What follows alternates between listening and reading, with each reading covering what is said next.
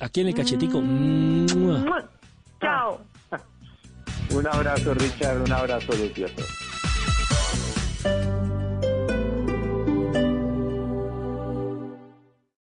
Esta es Blue Radio.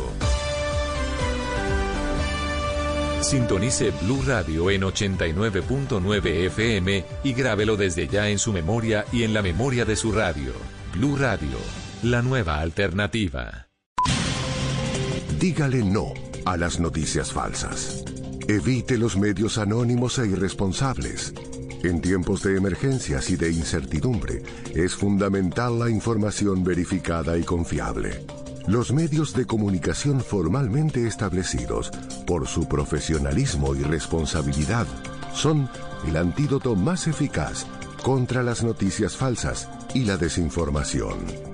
Infórmese por la radio y la televisión a toda hora, con los rostros y las voces que usted conoce y confía fue un mensaje de la Asociación Internacional de Radiodifusión, AIR.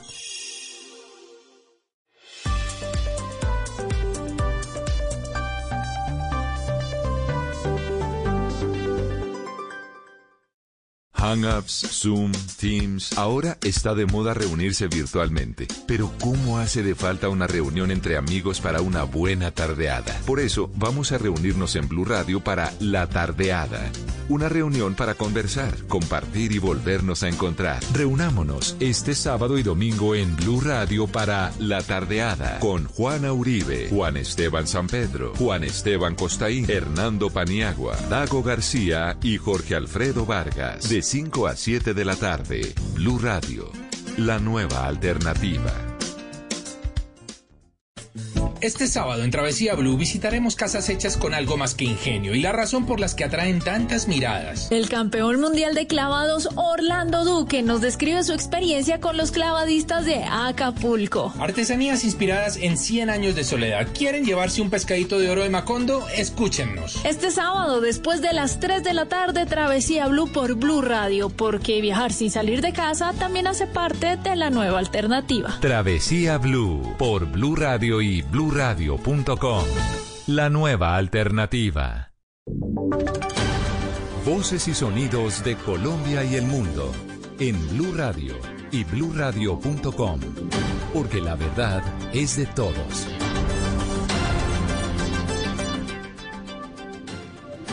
Estamos como siempre en la actualización de noticias en Blue Radio y en bluradio.com. Estamos acompañándolos hoy sábado 23 de mayo en medio de este puente festivo. Vamos a contarles cómo van las sanciones a los indisciplinados, a quienes están en medio de esta pandemia y de este aislamiento obligatorio preventivo, infringiendo las normas que ha entregado el gobierno del presidente Iván Duque. Estamos atentos de lo que está ocurriendo en las carreteras de Colombia, de la posibilidad de que hoy, en el balance que entregan las autoridades, se den a conocer nuevas situaciones que tienen que ver con aumento de casos eh, de coronavirus en Colombia. Antes, vamos con noticia del momento. La noticia del momento en Blue Radio. Una tres minutos. Silvia Patiño, atención. Cuba acaba de responder al gobierno colombiano y dice que extraditar a los exguerrilleros del ELN sentaría un grave precedente. Es decir, Cuba está descartando la posibilidad de devolver a Colombia, como lo está pidiendo el gobierno del presidente Iván Duque, a Pablo Beltrán, a Gavino y a otros jefes de esa guerrilla, en medio de lo que significan las tensiones entre los dos países.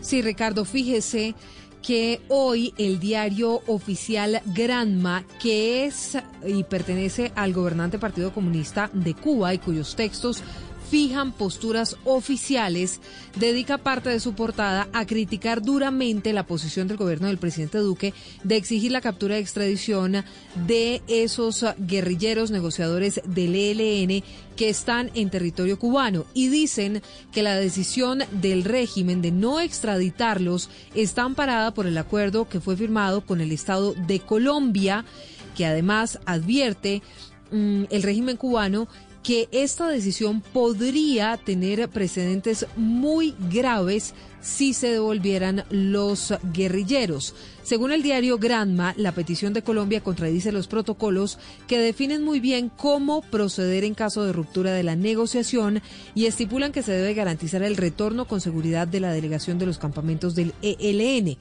Abro comillas, dice este diario, la actitud del gobierno colombiano es una violación del acuerdo suscrito por el Estado de Colombia con seis países garantes, un precedente muy grave que pone en riesgo la búsqueda de soluciones negociadas en el mundo y que en la nación sudamericana, tal parece, pretende tirar la puerta a la cara de la paz, es lo que dice este diario que critica entonces la posición del gobierno del presidente Duque. Mire, y es que acuérdese, Ricardo, que este pronunciamiento se da un par de semanas después de que Estados Unidos decidiera incluir a la, a la isla en la lista de países patrocinadores del terrorismo. Uno de los argumentos del gobierno del presidente Donald Trump para haber incluido a Cuba en esta lista es que no ha cooperado en la lucha contra el terrorismo, entre otras cosas entregando a estos jefes guerrilleros que mm, participaron y ordenaron el atentado terrorista en la Escuela de Cadetes General Santander.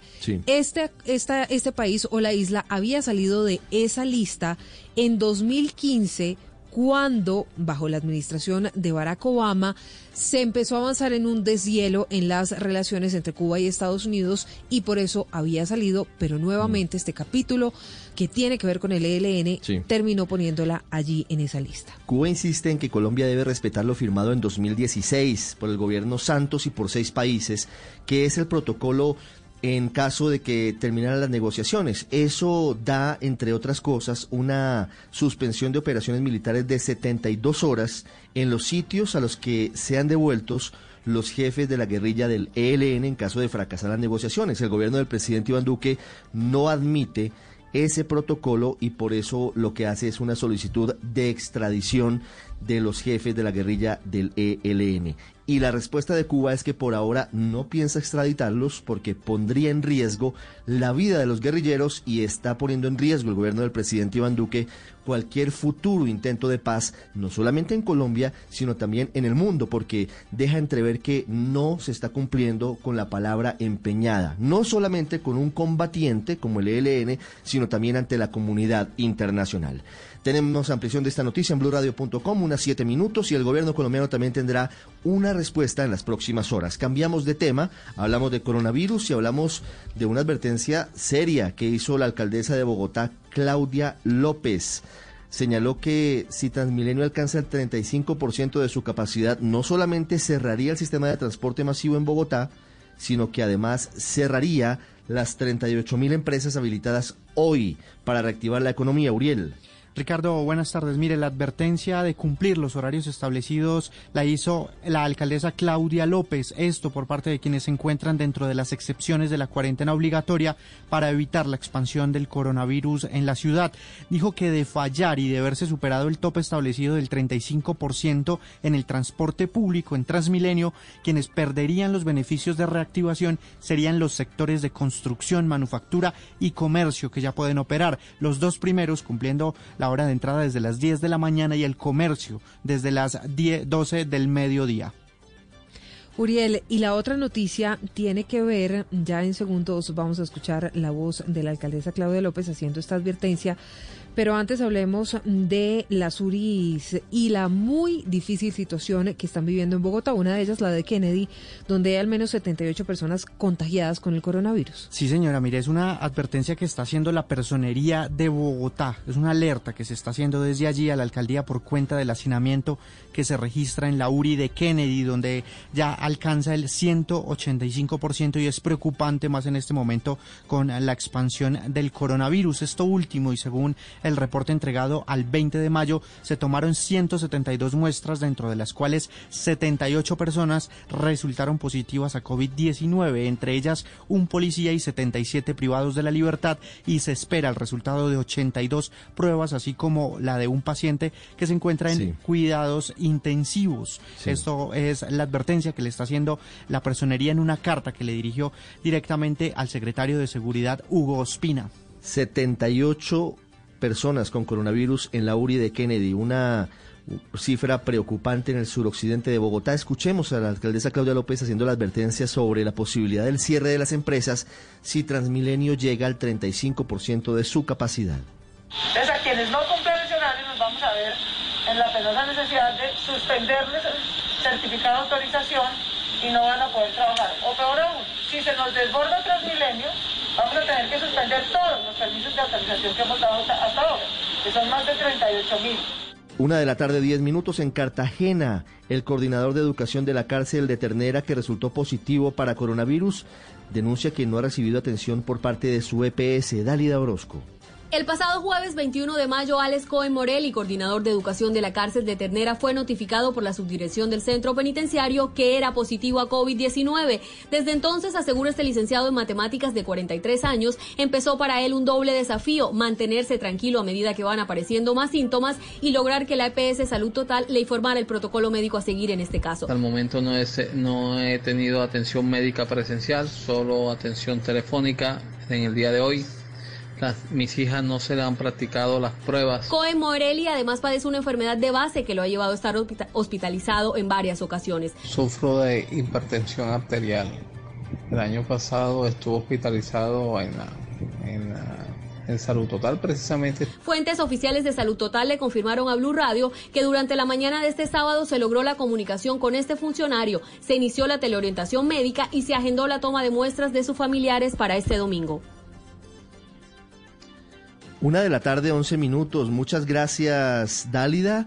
Vamos ahora a la ciudad de Medellín, Silvia, ¿le parece? Sí, y si le parece, Ricardo, hablemos de una de las zonas, digamos que con la situación más complicada por cuenta del coronavirus, que es el Chocó. La gobernación está alertando que en varias poblaciones no han podido tomar muestras de coronavirus porque la gente se rehúsa a hacerlo. Susana, en el departamento hay 80 personas con la, con la enfermedad, pero además de eso, cinco más se han muerto por cuenta de este virus.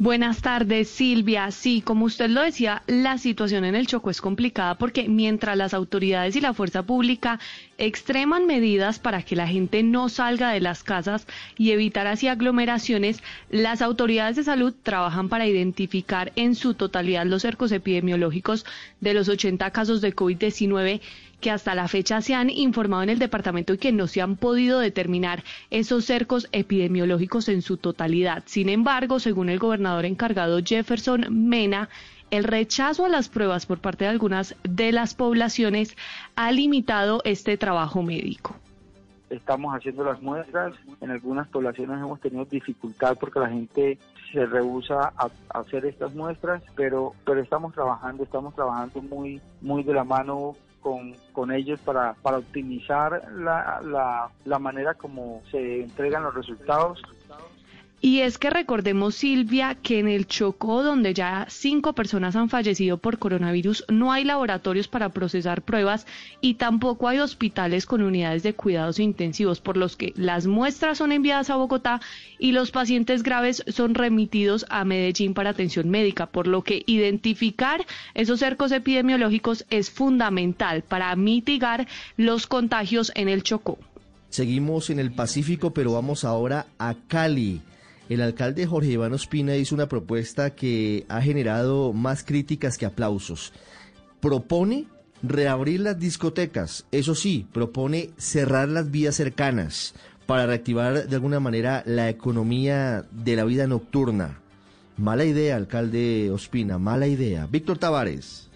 Hola Ricardo, buenas tardes. Y es que mire, lo que dice el alcalde es que se hagan cierres aledaños a estas discotecas y que allí los establecimientos activen con sus equipos de sonido las diferentes rumbas. Esto como una forma para reactivar la economía del gremio del entretenimiento nocturno en la ciudad pero podríamos abrir cerca de donde hay un establecimiento nocturno, cerrar la calle y que esa discoteca adelante su rumba en esa calle, para que haya ventilación y evitar que la persona se muera.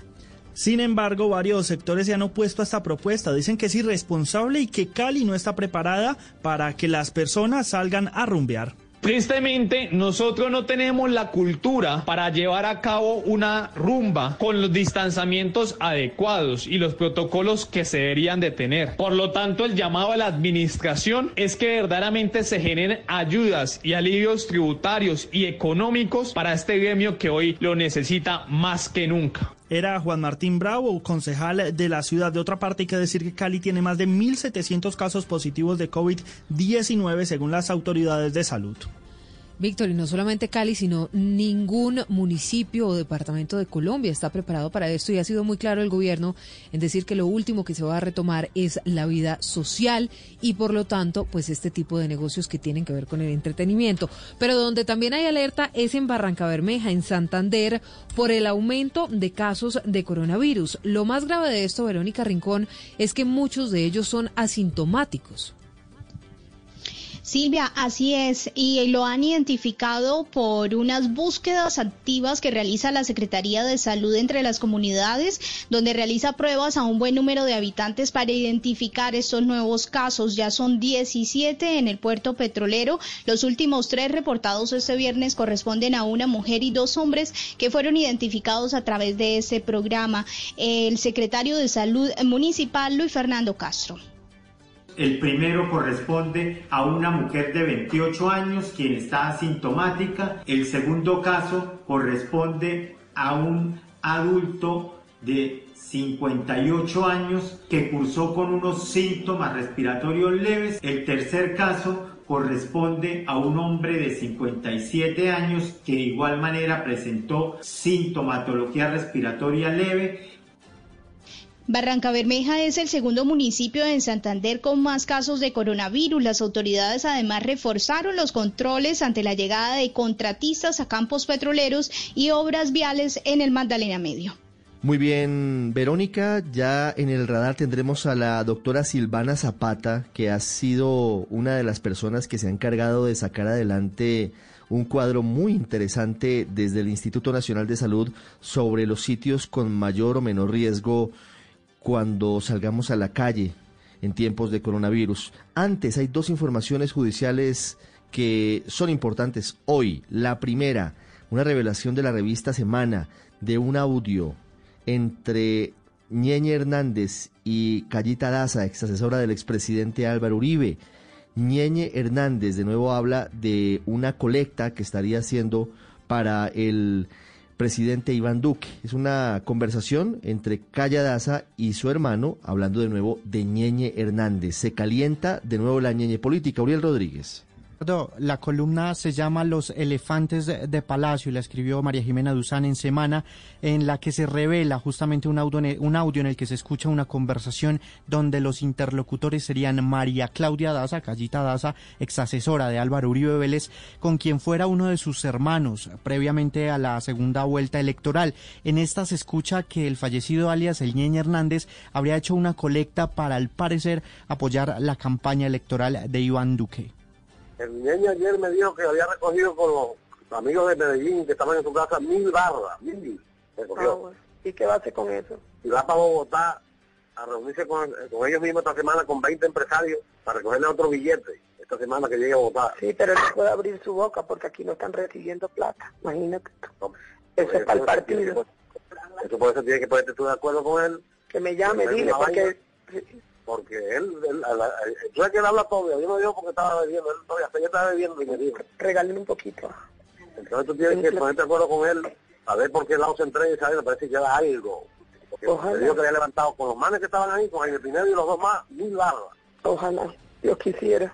Allí se habla de mil barras. La periodista explica que se estaría hablando de millones como forma de expresión en la costa caribe, mientras cuestiona sobre el registro de esos dineros si estuvieran dirigidos a la campaña presidencial, así como hace énfasis en el origen de los apoyos a candidatos y manifestó que el ñeñe proviene de, como calificó ella, una mafia poderosa que se mueve por parte del Caribe con toda la frescura del caso. Y según expresó, el nombre de Jaime Pineda, que también se escucha allí en esta grabación, correspondería a un dirigente deportivo.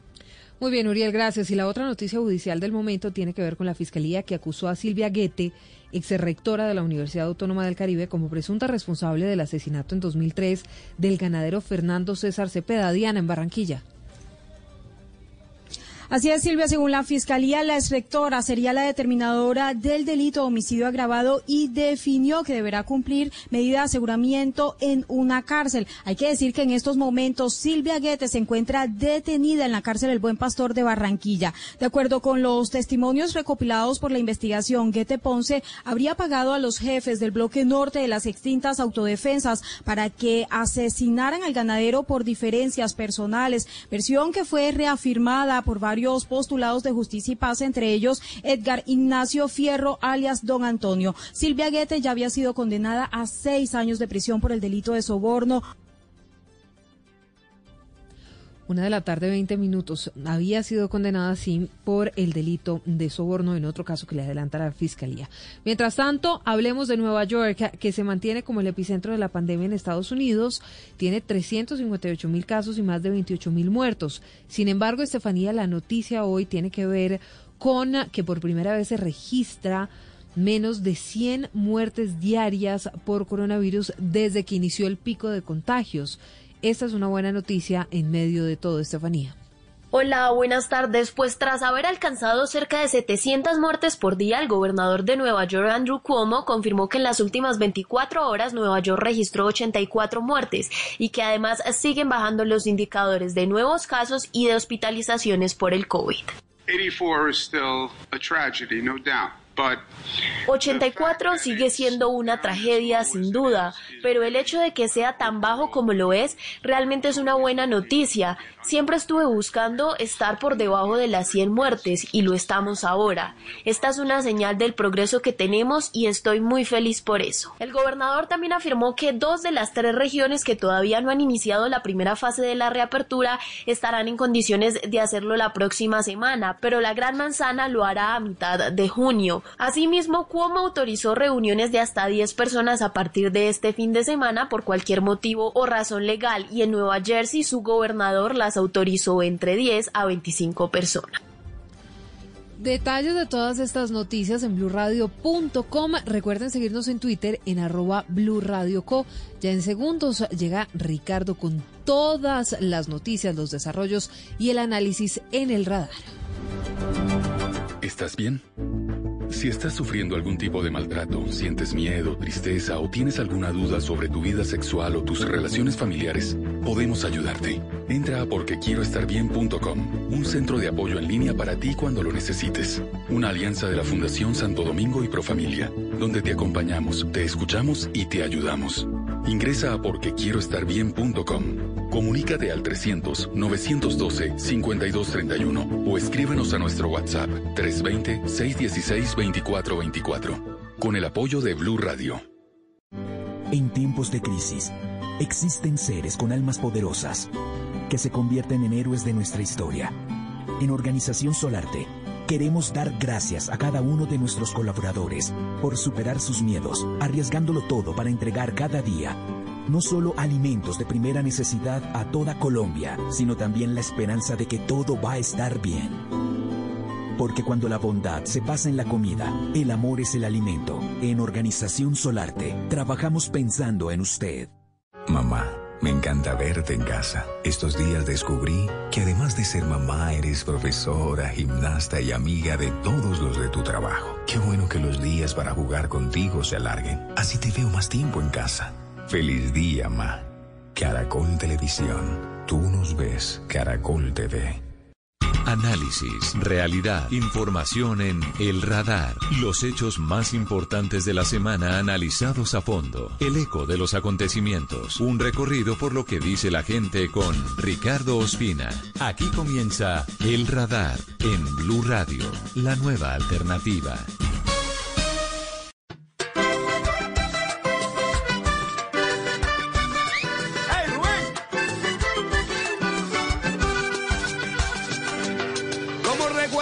Aquellas canciones que me cambiaron la suerte, que me enseñaron esas lecciones que hoy son parte de mi vida. Que era de gente de ser sencilla con su cultura presente. En el amor eran confidentes y eso ya nunca se olvida. Cómo se extrañan esos cantantes que cantan con estructura. Así es. Que tienen voces con mucha altura y canciones vienen y van con las olas. Que lo bueno cuando es muy bueno nunca se pasa de moda. Y volvió mi huerto a florecer y el sonero. Una de la tarde, 24 minutos. Sabroso comenzar con la canción para Rubén de Carlos Vives y por supuesto el gran Rubén Blades. Esta canción está contenida en Cumbiana, el álbum que Carlos Vives ayer lanzó para el mundo. Ya está disponible con todas sus canciones en las plataformas de música, en Spotify, en Deezer y en otros. Tiene unas canciones que son maravillosas porque además tiene unas colaboraciones muy interesantes con artistas de la talla de quien escuchamos, de Rubén Blades. Y este es un elemento fundamental para que hoy a las 6 de la tarde estemos todos invitados para sintonizar la pantalla del canal Caracol. Porque Carlos Vives ha hecho algo que es interesante hizo coincidir la fecha del lanzamiento de su nuevo álbum en estudio, hace varios años no se da un lanzamiento de Carlos Vives, con la presentación en exclusiva hoy a las 6 de la tarde en Caracol Televisión y en Caracol Internacional de El Mundo Perdido de Cumbiana. Es un documental en el que Carlos Vives cuenta la historia de su música, cuenta la historia de cómo se indaga el origen de la cumbia de nuestro país y cómo desemboca en canciones como las que él ha llevado durante décadas a los rincones más lejanos del mundo, el río Magdalena, la fauna y la flora del Caribe, cómo Colombia tiene también su foco de inspiración a través de sus pueblos, a través de su gente. Todo eso hoy a las 6 de la tarde en el canal Caracol en El Mundo Perdido de Cumbiana. Así comenzamos el radar hoy sábado, una 26 minutos. En instantes hablaremos sobre los sitios con mayor riesgo de contagio de coronavirus. Tenemos cifras de los médicos y de las enfermeras y de los profesionales de la salud contagiados con el COVID-19 que lamentablemente sigue creciendo en número. Se acaba de conocer el reporte del Instituto Nacional de Salud y también hay noticias importantes de alivio tributario. Acaba de conocerse un decreto que entrega beneficios, algunos plazos y una disminución en tasas de interés de las obligaciones de muchos colombianos con la Dirección de Impuestos y Aduanas Nacionales. Así comenzamos hoy sábado el radar en Blue Radio y en bluradio.com con la canción para Rubén.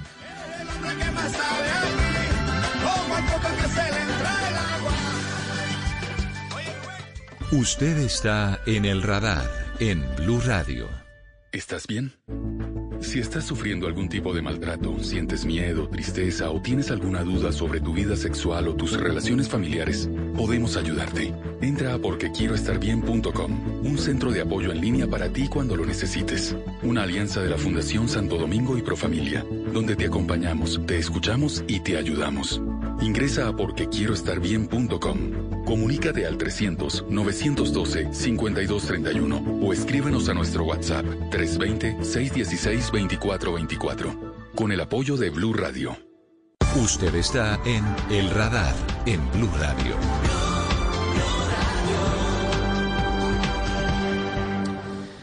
Una 28, la epidemióloga Silvana Zapata Bedoya nos atiende hasta ahora. Estamos para todo el país en las frecuencias de Blue Radio y en bluradio.com. Ya tenemos también en nuestro Facebook Live más de 350 personas. Doctora Zapata, buenas tardes. Muchas gracias por atendernos. Eh, muy buenas tardes para todos los oyentes del programa El Radar. Muchas gracias por la invitación. La hemos buscado porque usted hizo un trabajo muy interesante que el Instituto Nacional de Salud dio a conocer en las últimas horas para los colombianos sobre cómo diferenciar los sitios con mayor o menor riesgo de contagio ahora que a partir del próximo primero de junio, digamos que de alguna forma entramos en la etapa del aislamiento inteligente. ¿Cómo hizo ese trabajo y cómo apoyó usted al INS en esto, doctora Zapata? Bueno, buscamos diferentes fuentes, buscamos las alertas que había hecho el CDC en ciertos lugares, en algo que se llaman conglomerados, Ustedes vieron que hay varios estudios donde dicen varios conglomerados y esos conglomerados eran lugares donde había mayor contagio. Adicionalmente buscamos también las fuentes de información de todos los países porque muchos países habían hecho investigaciones propias que no salieron exclusivamente en papers, pero sí desde las direcciones, en investigar en cada uno de los pacientes que tenían, en qué lugar habían sido o en qué lugar habían estado. Adicionalmente se adicionó todo el tema de cuánto permanece el virus en las superficies y creo que esto fue fundamental para poder definir, porque sabemos y desde el principio nos han dicho el tema de la higienización, pero hay lugares en donde el virus se mantiene más dependiendo de las superficies. Entonces, de acuerdo a esos lugares, se hace una escala bastante amplia para poder dar medidas de prevención. Esa es una pregunta que todos tenemos. ¿Hay diferentes tiempos de permanencia del COVID-19 de acuerdo con la superficie en la que tenga contacto? Claro, por supuesto. La New England eh, hizo un estudio, tienen un paper bastante bueno, en donde estableció específicamente en el cobre cuatro horas, en el plástico de dos a tres días, en el cartón 24 horas y en el acero de dos a tres días. Entonces, mira, estamos hablando de cobre, plástico, cartón y acero. Normalmente los sitios que ustedes ven de más riesgo, casi todos tienen algo de acero, de plástico o de cobre y miren que ahí hay de dos a tres días. Entonces podemos por eso también identificar por qué están allá en ese mayor riesgo. Sí, en donde van sí, perdóneme, la interrumpo porque, porque voy a tomar nota. Yo creo que los oyentes también van a tomar nota para, para saber y tener las precauciones necesarias y no exagerar en caso de que tengamos esto más o menos identificado. Este es un trabajo del New England eh, College of Medicine, según me dice usted.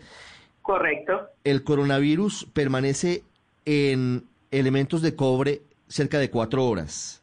Correcto. En el cartón, ¿cuánto tiempo permanece el coronavirus? 24 horas. 24 horas. Por ejemplo, las cajas de pizza. Pongo ejemplos prácticos para la gente. En el plástico, ¿cuánto tiempo permanece el coronavirus? De dos a tres días. Es uno de los que más tiene permanencia el coronavirus. Correcto. Plásticos, pues. el acero. encuentro en muchos sitios plástico. ¿Y el acero cuánto? De dos a tres días también. De dos a tres días. Entonces, pues en plástico puedo encontrar, por ejemplo, las eh, mallas o los sitios desde donde uno se apoya, por ejemplo, en Transmilenio o en el metro de Medellín, ¿no es verdad? Correcto. Por ejemplo, las botellas de agua o de gaseosa también, y las bolsas de plástico. ¿Me repite? De, cuánto? ¿Cuál es el plástico y acero? ¿Cuál es la duración? Perdóneme. Plástico y acero de dos a tres días. Dos a tres días. Interesante. Pregunta también un oyente, eh, doctora Zapata, si al limpiarlos con alcohol o con algún químico esas superficies se va el virus o el virus es resistente, ¿cómo debe limpiarse? No, por eso es que por eso es que es tan importante estas medidas porque si yo ya veo estos elementos yo sé que debo limpiar para poderlo eliminar, o sea, las medidas y los lugares y esto es para que la gente haga los procesos de higienización necesarios para garantizar su eliminación. Ustedes han visto que lo que es la higiene de manos y el uso de alcohol son, han sido bastante efectivos en reducir, pero una buena limpieza de manera permanente, lo hemos dicho mucho, cada tres horas lavarnos las manos, cada vez que yo salga o mantener la casa supremamente limpia. Y miren que el transporte público también lo ha hecho de dos o tres veces por día para poder garantizar que esas superficies permanezcan limpias. Mientras la superficie esté limpia, el riesgo es muchísimo menor. Pero entonces identificar los lugares donde hay más este, este tipo de superficies nos permite identificar ese nivel de riesgo donde tenemos que ser más juiciosos, donde tenemos que ser más disciplinados, etcétera. Sí, tenemos ya 500 personas con nosotros en Facebook Live, además de toda la gente que nos escucha hoy sábado en medio de un puente festivo para tomar medidas. Le voy a pedir un favor, doctora Zapata. ¿Sería posible que usted pudiera acercarse el teléfono celular y como si estuviera teniendo una llamada, porque estoy, estoy recibiendo aquí algunos oyentes que dicen que están escuchando con eco y yo creo que es muy importante que desactive el altavoz y hable tranquilamente como si estuviéramos teniendo una conversación telefónica, no hay ningún tipo de problema. Porque hay muchas preguntas, usted entenderá, eh, doctora Zapata, de los eh, oyentes y de, y de la gente que está con nosotros a esta hora en nuestro Facebook Live, No hay ningún problema mientras usted configura el teléfono. Vamos recordándoles a los oyentes lo que nos acaba de decir de acuerdo con estudio de la doctora Silvana Zapata. El coronavirus se queda cuatro horas en superficies de cobre, se queda 24 horas en eh, superficies o productos de cartón y de dos a tres días en plástico y en acero. ¿Ahí me escucha bien, doctora Zapata? Sí. Sí, claro, por supuesto. Perfecto, ahí le escucho mucho mejor también y los oyentes. Andrés Camacho le pregunta, ¿pero las bolsas plásticas se pueden reutilizar? ¿Se pueden limpiar y reutilizar? Claro, si tú lavas, yo por ejemplo, eh, lavo cada bolsa que me llega, ¿sí? Porque también está todo el, que cuidar el medio ambiente. Entonces la lavo muy bien, la dejo secar.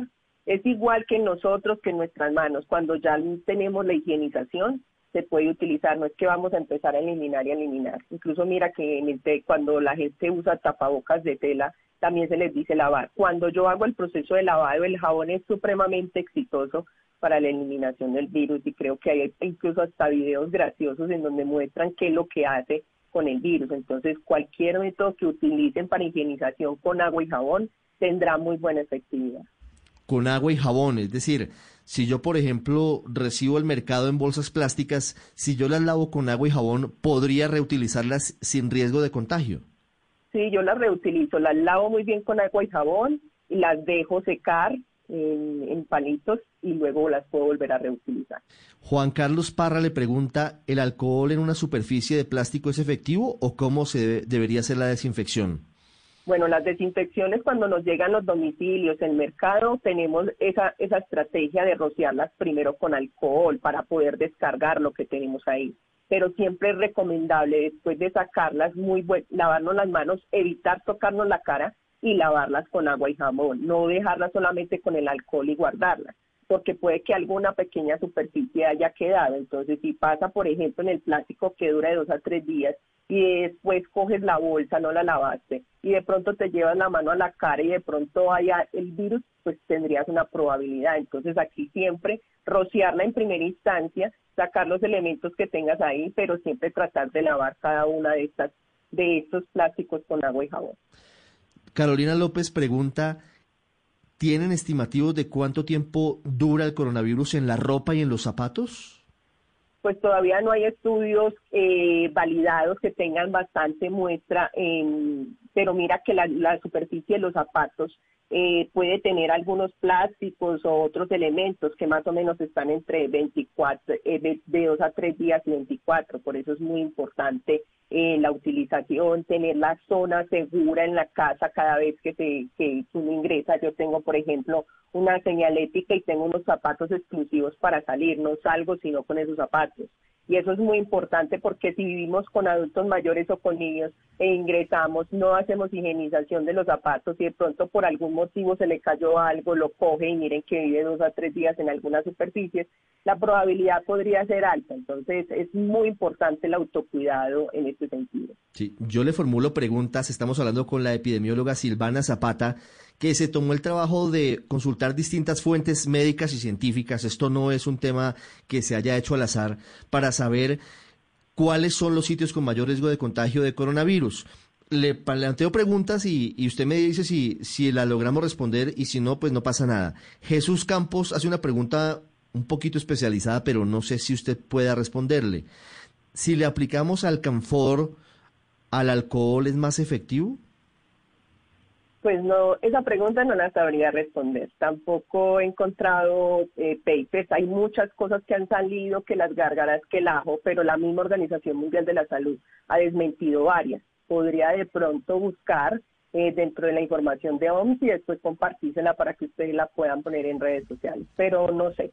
Muchas gracias, eh, doctora. Jaime Guticha pregunta, ¿por qué las piscinas no se pueden usar si el agua es tratada con cloro? Bueno, resulta que las piscinas, eh, muy buen tema porque me lo preguntaron.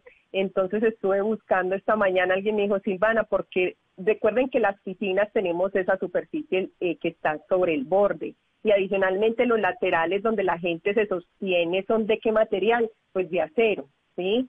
Incluso algunos, algunos, perdón, algunos de aluminio. Entonces las piscinas públicas si bien, y miren que no está dentro de lo que nosotros eh, hicimos para el LINS, no está específicamente las piscinas, pero se pueden contemplar dentro de un riesgo más o menos mediano o medio aproximadamente, porque dice que no hay evidencia de que el COVID eh, quede por transmitirse a través del agua de las piscinas, jacuzzi o spa, pero sin embargo el CDC dice que es difícil mantener el distanciamiento social de este tipo en estos lugares, específicamente en las piscinas que son públicas y comunitarias y, muchas optaron por permanecer mejor cerradas. Entonces, específicamente en las piscinas, sobre todo aquellas que son públicas. Si yo, por ejemplo, alguien me preguntaba, ¿es posible que una unidad programe con la higienización en las unidades residenciales que bajen por familia, puedan disfrutar, se haga higienización y en otra hora baje otra familia, se podría realizar si se conservan esas medidas, porque mira que es que el COVID nos ha cambiado mucho la forma de vivir, pero no quiere decir que todo va a quedar prohibido sino que tenemos que prepararnos muy bien para poder establecer los mecanismos para evitar la transmisión. Entonces, por ejemplo, si yo hago este tipo de salvedades y siempre que va una familia limpio, cada uno hace su proceso de higienización, limpio todos los bordes de la piscina, es posible que en una unidad o en, en una unidad, sobre todo en las públicas, se pueda realizar.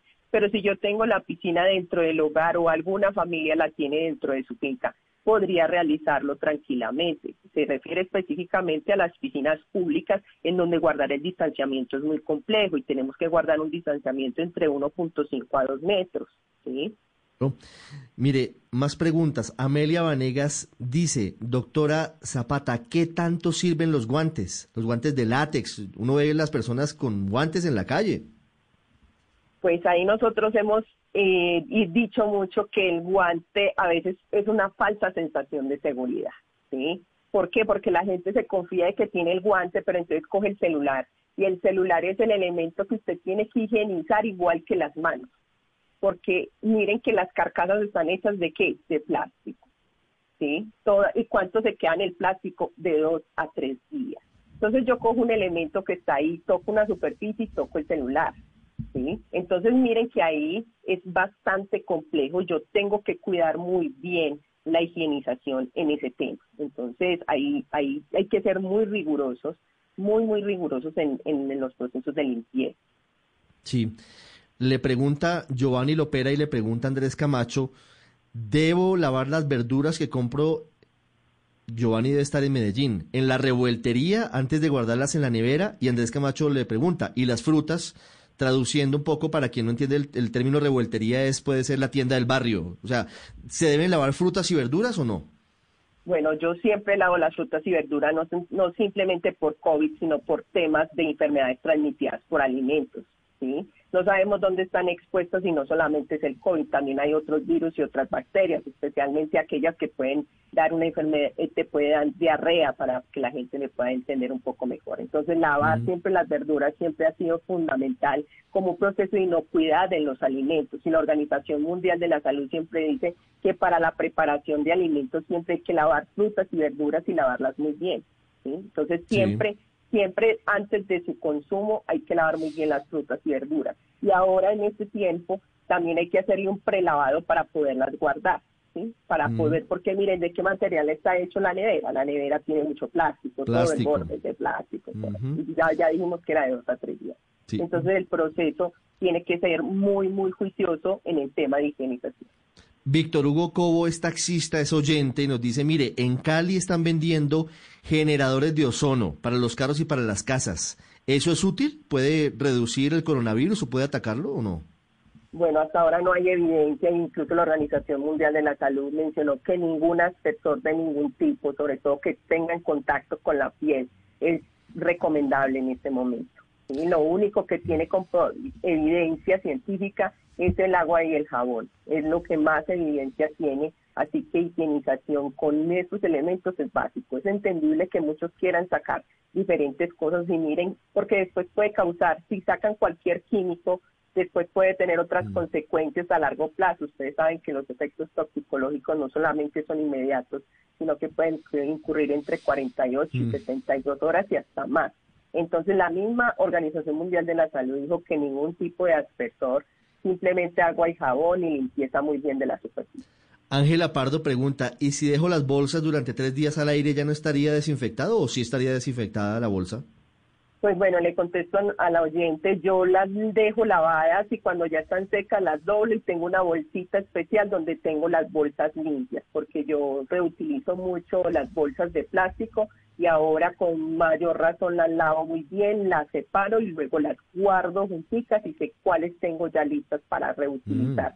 ¿sí? Y después si vuelvo y las reutilizo, vuelvo y hago el proceso de lavado, entonces no hay ningún no hay ningún problema, porque es que si ya la lavaste, ya quedó lista. No es que tengo que esperar de dos a tres días después de lavada, porque mm. ya, es, si, el vir, si no la lavas, se queda dos a tres días, pero si ya la lavaste, se seca, la puedes guardar. María Elena Segovia le pregunta, ¿qué hay de cierto que el virus está en el aire? Bueno, no hay evidencia todavía que esté en, que esté en el aire, pero sí hay algunos estudios que evidencian el tema de aires acondicionados, ¿sí? ¿Por qué? Porque es que el virus se transmite por gotas. Entonces estas gotas pueden viajar en los aires acondicionados como circula. Por eso muchos de los estudios se centran sobre todo en el tema de hospitales, en el tema de higienización. Y es porque puede viajar a través del aire. ¿sí? Hay un estudio bastante interesante que muestra algunos, pero todavía no, no tiene la suficiente fuerza. Pero sí se han hecho algunas recomendaciones respecto al aire acondicionado, pero no, no en el aire. En ese sí todavía mm. no hay evidencia de ningún ¿Qué recomendaciones se hacen frente al aire acondicionado? Bueno, ahí es el mantenimiento, creo que debe reforzarse todo el tema de mantenimiento y adicionalmente la limpieza de superficies dentro de las áreas donde hay aire acondicionado. Y eso es muy importante. Creo que la tarea más grande que viene para cada uno de nosotros es ese proceso individual. En salud pública hablamos de algo que se llama el modelo ecológico, donde parte desde lo individual se va al lugar, pasa a la escuela, pasa a la comunidad y a las instituciones si yo como persona individual hago el proceso de higiene de manos conmigo, con los lugares donde me mantengo, en mi puesto de trabajo, podríamos garantizar de que nuestra reincorporación otra vez a nuestra vida eh, medianamente mm. normal podría ser útil. Entonces creo que parte de ahí no decir, no, pero es que yo quiero ir al gimnasio, ¿cómo es posible? Por ejemplo, el tema de los gimnasios me lo han dicho mucho. ¿Cuántos elementos de acero hay en un gimnasio? Todos. Todos. Estamos de acuerdo. Entonces miren que si yo voy, hago una sesión de pesas, luego hago caminata, ¿cuántos elementos de acero de plástico toco? Entonces muchos me decían, ¿por qué es tan alto riesgo? Es imposible. Incluso entonces yo le explicaba por todos los elementos. Entonces, por ejemplo, ahora yo me tengo que volver mucho más riguroso cuando voy al gimnasio. Tengo que limpiar cada elemento con el que voy a utilizar. Y aparte de eso, evitar tocarme la cara. ¿Cuántas veces vamos al gimnasio y nos tocamos la cara después de tocar una superficie? Y, sobre todo los hombres, porque los hombres no somos como nosotras, como las mujeres, que nos tocamos menos la cara, pero porque tenemos maquillaje. Pero el hombre sí puede tocarse hasta 30 veces la cara en una hora. Esa es una manía, eso es algo que es casi que inherente a, a los seres humanos. Correcto, entonces si yo toco la superficie y me toco la cara, tengo probabilidad de contagiar. Mire, hagamos, hagamos el listado rápidamente, eh, doctora Silvana Zapata, para quienes no lo han visto, pero que es muy importante. Y ya sigo con las preguntas de los oyentes, porque son muchas. ¿Cuáles son los riesgos con los sitios con muy alto riesgo de contagio de coronavirus? Bueno, entonces tenemos en los sitios de mayor alto riesgo de contagio por coronavirus, tenemos entonces los hospitales, el transporte público, tenemos las reuniones familiares o con amigos, tenemos los bares y discotecas, eventos religiosos, porque ahí hay muchísimo contacto, incluso el cantar, el responder, genera esas gotas que se mueven a más o menos seis pies. Eventos masivos, plazas de mercado y gimnasios, esos son los que tenemos muy alto, pero no quiere decir que yo no voy, yo no debo de ir ahí quiere decir que yo desde mi individual, si voy a estos lugares, tengo que tomar medidas extremas en el proceso de higiene y garantizar, por ejemplo, que si voy a un gimnasio, cuando se abran, le hagan la correcta higienización y verificar que se cumplan los protocolos de seguridad. Ahí viene una tarea de veeduría en salud pública supremamente grande para cada uno de nosotros y es tener esa conciencia de cuidarme a mí, pero también cuidar a los demás porque los demás también nos van a necesitar mucho en ser veedores de esos lugares donde hay mayor probabilidad donde las superficies tengan mayor eh, supervivencia del virus específicamente que en definitiva después van contagiarme a mí. Sí, de bares y discotecas, el alcalde de Neiva propone abrirlos el primero de junio, bailando a dos metros de distancia, nos dijo en Mañanas Blue ayer. Y el alcalde de Cali está proponiendo hoy reabrir las discotecas, pero cerrar las calles cercanas para evitar aglomeraciones.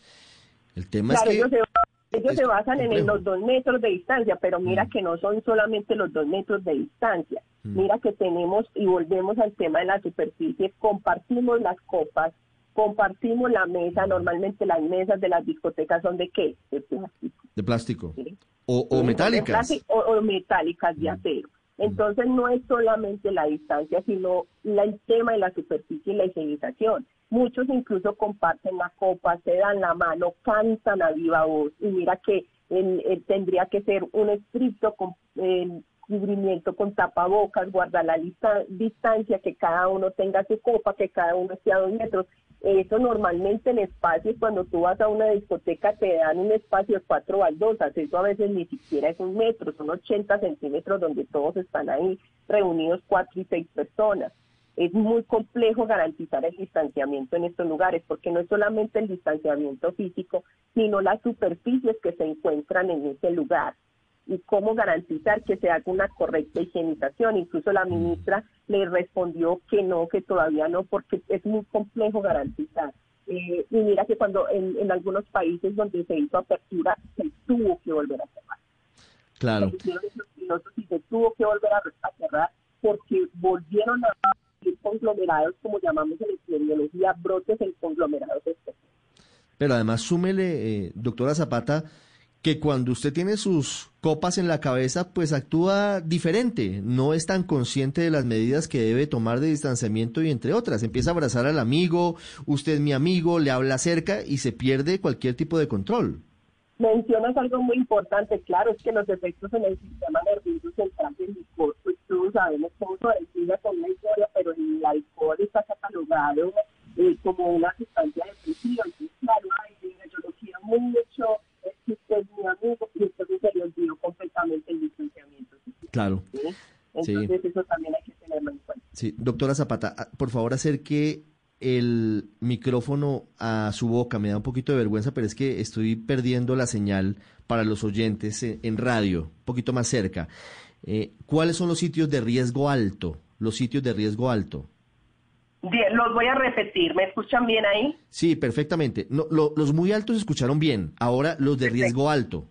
Los de riesgo alto tenemos los bancos, los ascensores, los cines, los supermercados, las universidades, colegios y escuelas. Específicamente los bancos, el intercambio de dinero. ¿sí? Entonces los billetes, y sabemos que el papel, habíamos dicho cartón y papel 24 horas, si es demasiado, y contarlo se vuelve bastante complejo. Miren que una de las recomendaciones es transacciones electrónicas, ¿sí? Pero sabemos que no todo el mundo puede acceder a una transacción electrónica.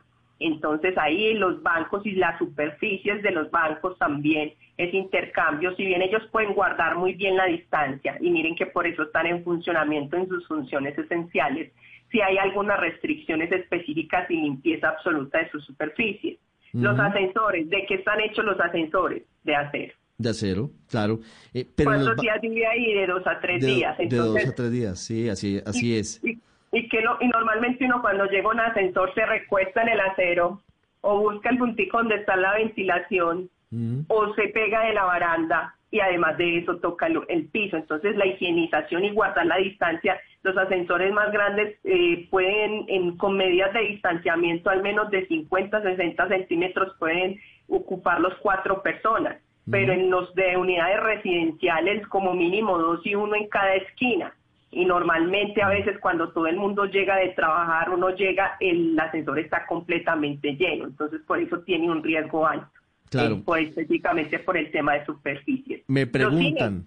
Los, claro, no, los cines, los cines porque hay una, una cantidad de, personas unidas, pero ya voy para los cines, pero antes, ¿hay algún método para limpiar los billetes y las monedas?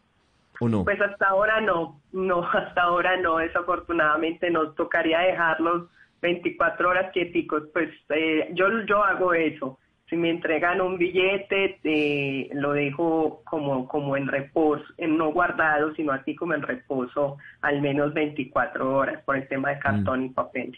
pero no, todavía no hay documentado y si la hay, pues no la he buscado, no, no sabría responder. Sí, los cines, me, me quería hablar de los cines, doctora. Claro, los cines. Miren que en los cines tenemos un acercamiento y podría garantizar con sellos el distanciamiento en los cines. Mm. Pero las barandas de los cines, ¿de qué están hechas? De plástico. De que de todo lo que compramos y lo- el intercambio de las tarjetas y de las superficies tienen los elementos donde, los lugares y las superficies donde más tiempo se queda y la interacción entre las personas. Si bien yo puedo estar en silencio en el cine, el tema de las superficies es bastante complejo. Entonces tendría que garantizar no solamente el distanciamiento en las sillas de los cines, sino en la venta de boletería, el intercambio de la compra de los objetos.